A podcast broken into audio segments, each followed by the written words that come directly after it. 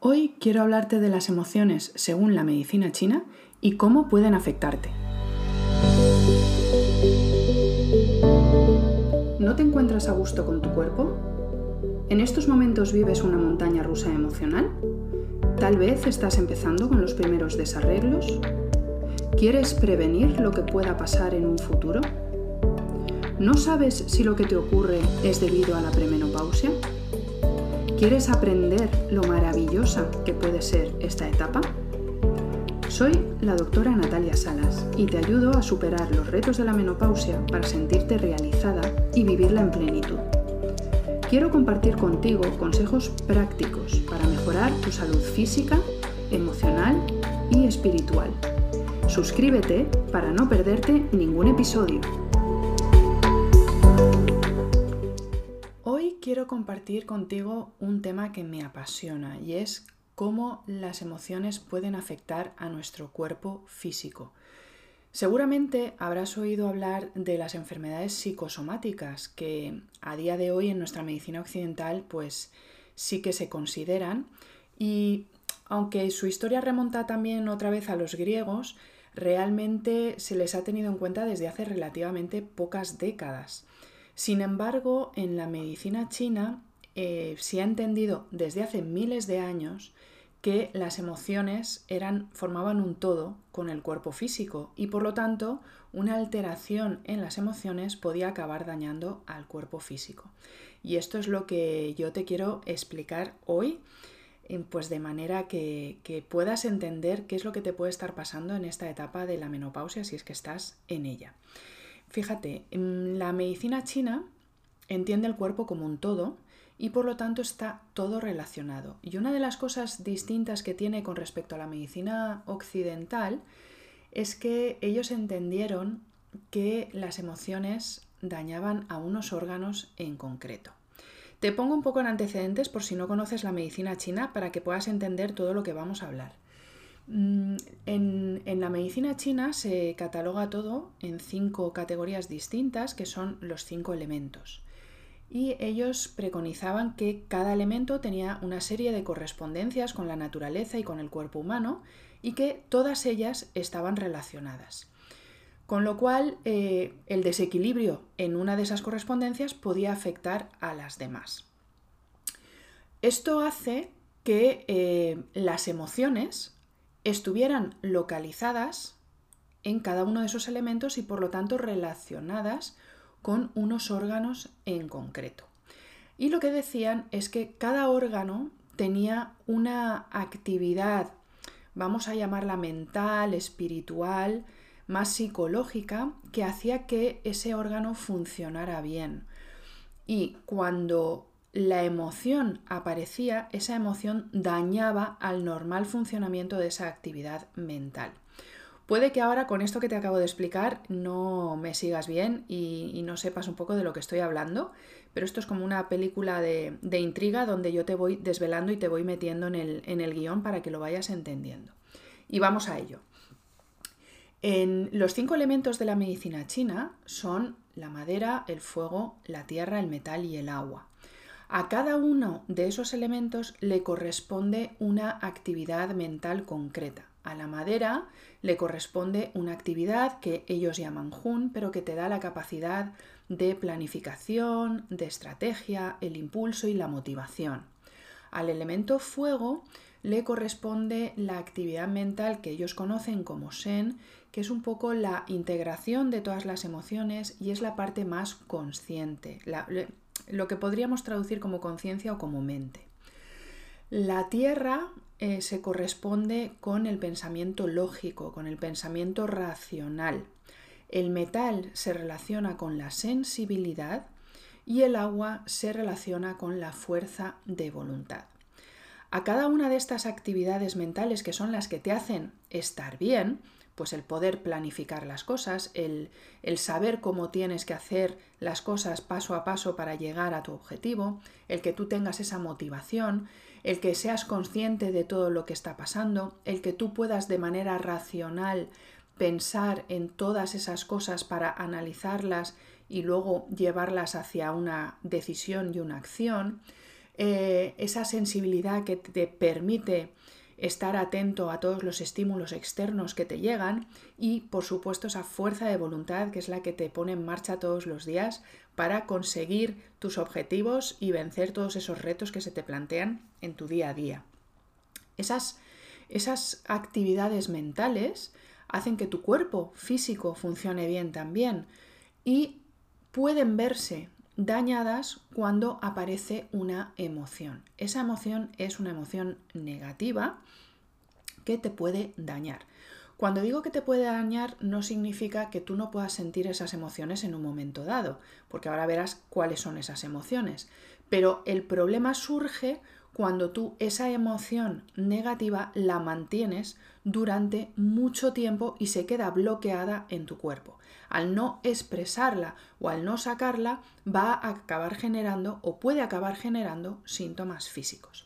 Fíjate, en la madera, que mm, su actividad mental, ya hemos dicho que es esa capacidad de planificación, de estrategia, tu motivación y tu, tu impulso, tu, de la, es, eh, la, madera es la estratega, eh, lo que más le daña es la rabia, la ira, la frustración, la impotencia.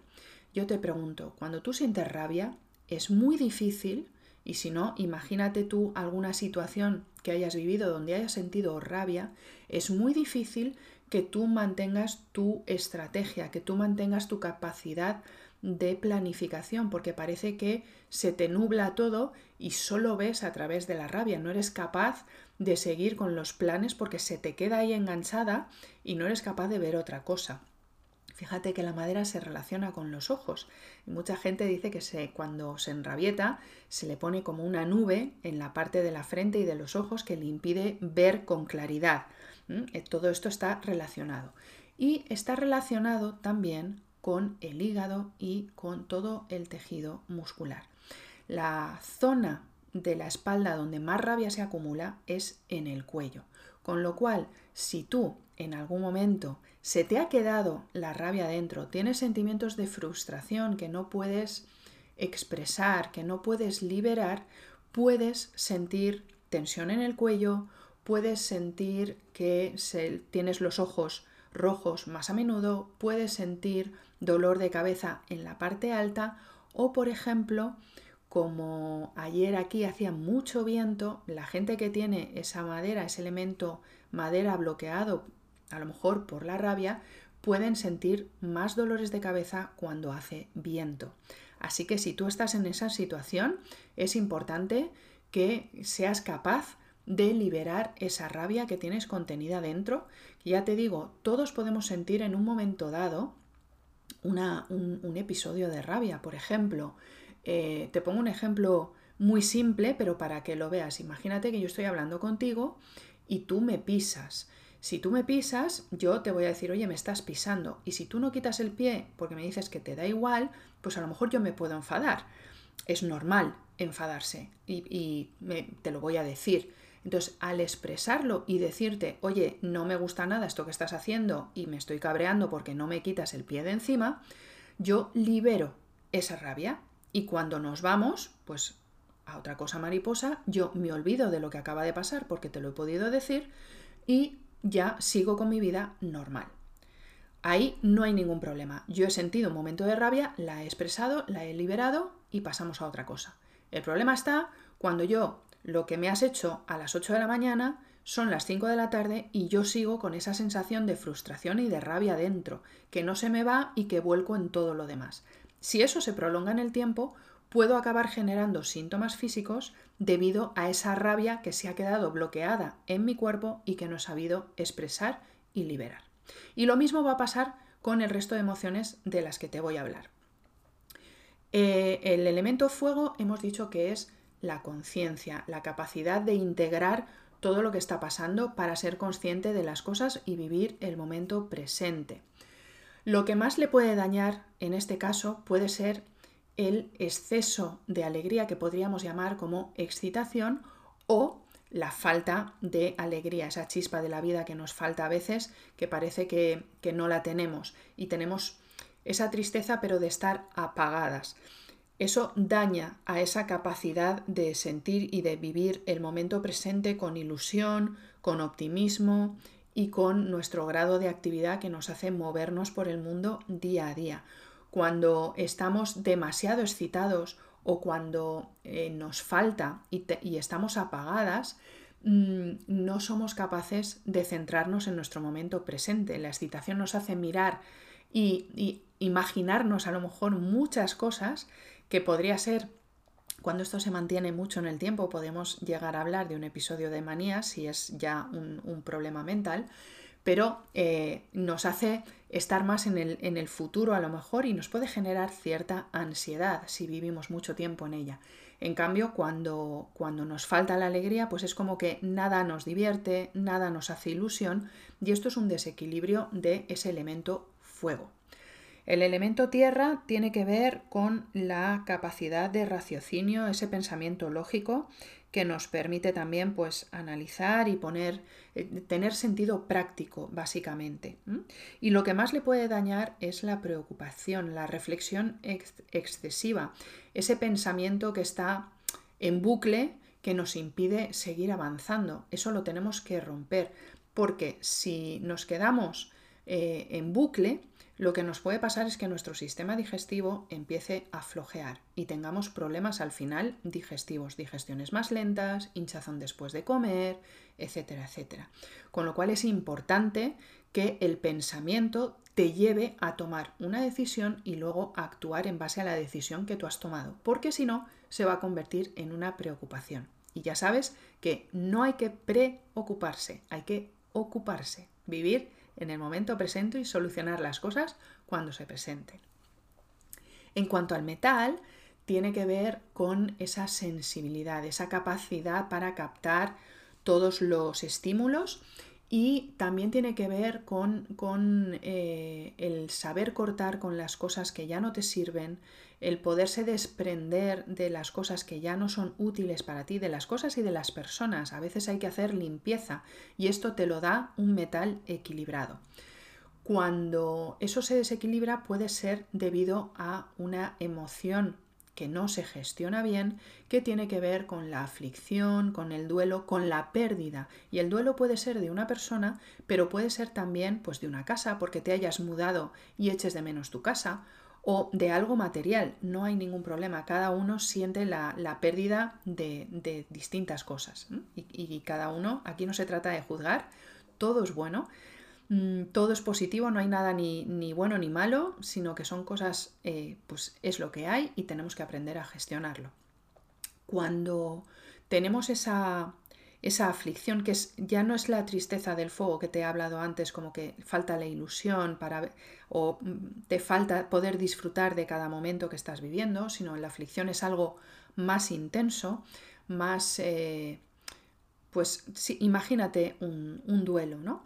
Em, eso nos puede repercutir a nivel respiratorio, podemos tener problemas de respiración, podemos necesitar coger aire a veces eh, de manera más intensa porque parece que nos falte, podemos tener cierta opresión torácica y podemos tener problemas a nivel del intestino grueso, podemos tener estreñimiento. Es fácil encontrar a gente, por ejemplo, depresiva que tienen problemas de estreñimiento porque parece que todo se enlentece mucho, todo se ralentiza. Eh, podemos tener sensación también de apatía, no nos apetece hacer nada. Somos, además, em, la, anedonia también aparece. Es como que una persona que ni siente ni padece tiene su metal muy afectado. Es como que se ha cerrado al mundo y ya no recibe estímulos. Y por fin el agua. El agua es la fuerza de voluntad. Recuerda, esa gota que cayendo gotita a gotita, con perseverancia, con constancia, acaba agujereando la roca. Esa es el agua, esa fuerza de voluntad que nos hace levantarnos por la mañana, ir a por nuestros objetivos, tanto profesionales, personales, sociales, familiares, etcétera, los que tú te propongas. Esa es nuestra fuerza de voluntad y esto viene determinado por nuestro elemento agua. ¿Qué es lo que más le daña?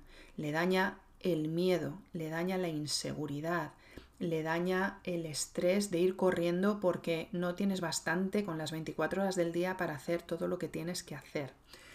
El miedo nos bloquea y nos impide avanzar. Muchas veces por miedo a dejamos de hacer cosas, nos falla la fuerza de voluntad. El miedo bloquea esa fuerza de voluntad para que tú des un paso adelante y eh, sigas avanzando. Cuando eso pasa, si, si esa, ese miedo tú no eres capaz de vencerlo, te puede acabar generando problemas en las articulaciones. La zona que más miedo acumula es la zona lumbar, la zona baja de la espalda. Te puede generar eh, problemas de, de, oído, por ejemplo, pues acúfenos o infecciones en los oídos de repetición.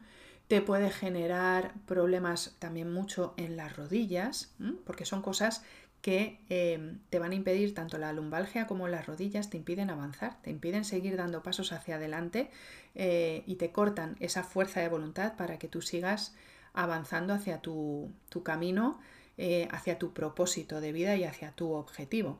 Con lo cual, como ves, cada una de estas emociones mal gestionadas y mantenidas en el tiempo pueden acabar generando síntomas físicos esto ellos lo decían desde hace miles de años. La medicina china lleva miles de años preconizando esta, esta idea. Y nosotros hablamos desde hace solo unas décadas, unas pocas, en comparación con, con estos 4.000 años de historia de la medicina china, en la medicina occidental es muy poquito tiempo el que llevamos mm, hablando de esas enfermedades psicosomáticas. La enfermedad psicosomática es una enfermedad física provocada por una alteración psíquica, por una alteración emocional. Esto es lo mismo que decían los chinos y esto es lo que me encanta, que la medicina occidental y la medicina china no están reñidas, hablan de lo mismo, con lenguajes diferentes. ¿Qué diferencia hay? Que para nosotros en la medicina occidental las emociones están todas localizadas a nivel de la mente. Eh, para la medicina china las emociones cada una estaba alojada en un, órgano diferente y eh, estaban todas integradas a nivel del corazón. Y si te fijas, nosotros a día de hoy seguimos utilizando para hablar de emociones expresiones con la palabra corazón. Eh, te lo digo con la mano en el corazón o cuando me han hecho daño tengo el corazón partido. Siempre utilizamos la palabra corazón para hablar de emociones, aunque no estén alojadas en él. Entonces, como ves, pues hay mucha relación. Y bueno, pues ahora que te he acercado un poquito el, mundo de las emociones, de las que podría estar hablando durante horas, porque esto siempre, simplemente ha sido pues una pequeña presentación de esas emociones. Hemos hablado de la rabia, de esa frustración o impotencia, que sería lo mismo, de la excitación o de la falta de ilusión, de la preocupación, de ese pensamiento en bucle, de la aflicción y del miedo, que cada uno daña a uno de esos elementos y por lo tanto puede dañar a cualquier cosa relacionada con ese elemento. Si te interesa conocer un poquito más, puedes buscar en internet, puedes poner correspondencia de los cinco elementos de la medicina china y ahí tendrás tablas donde te vengan los órganos relacionados con cada elemento, las estaciones, los colores, los sabores y todo eso lo iremos desarrollando. Yo a mí me encanta hablar de todo esto, con lo cual pues quiero quiero compartir con, contigo a lo largo de todo este tiempo, que espero que sea mucho, pues todas estas, todos estos conceptos eh, y lo iremos haciendo poco a poco. Entonces, hoy lo que te quiero proponer es eh, un ejercicio que te va a ayudar a mm, liberar un poco o a calmar eh, de forma general, no, no una emoción en concreto, pero sí de forma general, si tú te notas alterada, y notas que, hay alguna emoción que te está impidiendo eh, mantener tu, equilibrio mental emocional y quieres gestionarla para que eso no te acabe produciendo síntomas físicos, te voy a proponer un ejercicio de respiración. Y es un ejercicio que se llama eh, Breathing Box, que es eh, la respiración en caja. ¿vale? Entonces la caja es un cuadrado, entonces se, denomina de esa manera. Es, una, es, un tipo de respiración que se ha utilizado en, los marines eh, americanos para calmar eh, todas esas emociones cuando van a entrar en acción. Es, es un tipo de respiración que utilizan para calmarse, con lo cual si lo utilizan ellos, buena será para que la puedas utilizar tú. Es una respiración en forma de caja porque vamos a hacer un cuadrado, es decir, Eh, vamos a coger aire y vamos a contar, por ejemplo, 6 segundos. Inspiramos, cogemos aire en 6 segundos. Luego vamos a mantener ese aire durante 6 segundos. Luego soltaremos el aire en otros 6 segundos y mantendremos esa caja torácica vacía de aire durante 6 segundos, como ves. Es decir, utiliza el mismo tiempo para esas cuatro fases y así haces el cuadrado. Si no puedes 6 segundos, coge 4, no importa, pero si coges 4 y cuentas hasta 4 para coger aire, luego tienes que contar hasta 4 para mantener el aire, soltar el aire y quedarte sin aire durante 4 segundos otra vez. Pruébalo cuando te notes un poco alterada y verás como si lo haces 4 o 5 veces te va a calmar. Así que espero que esto te haya servido, espero que te haya gustado. Déjamelo en, en algún comentario, déjame una reseña, escríbeme, te dejo todos los datos de contacto en la descripción del episodio y por supuesto te pido que lo compartas con tus amigas si crees que les puede servir y que te suscribas para no perderte ningún episodio. La semana que viene hablaremos del sueño.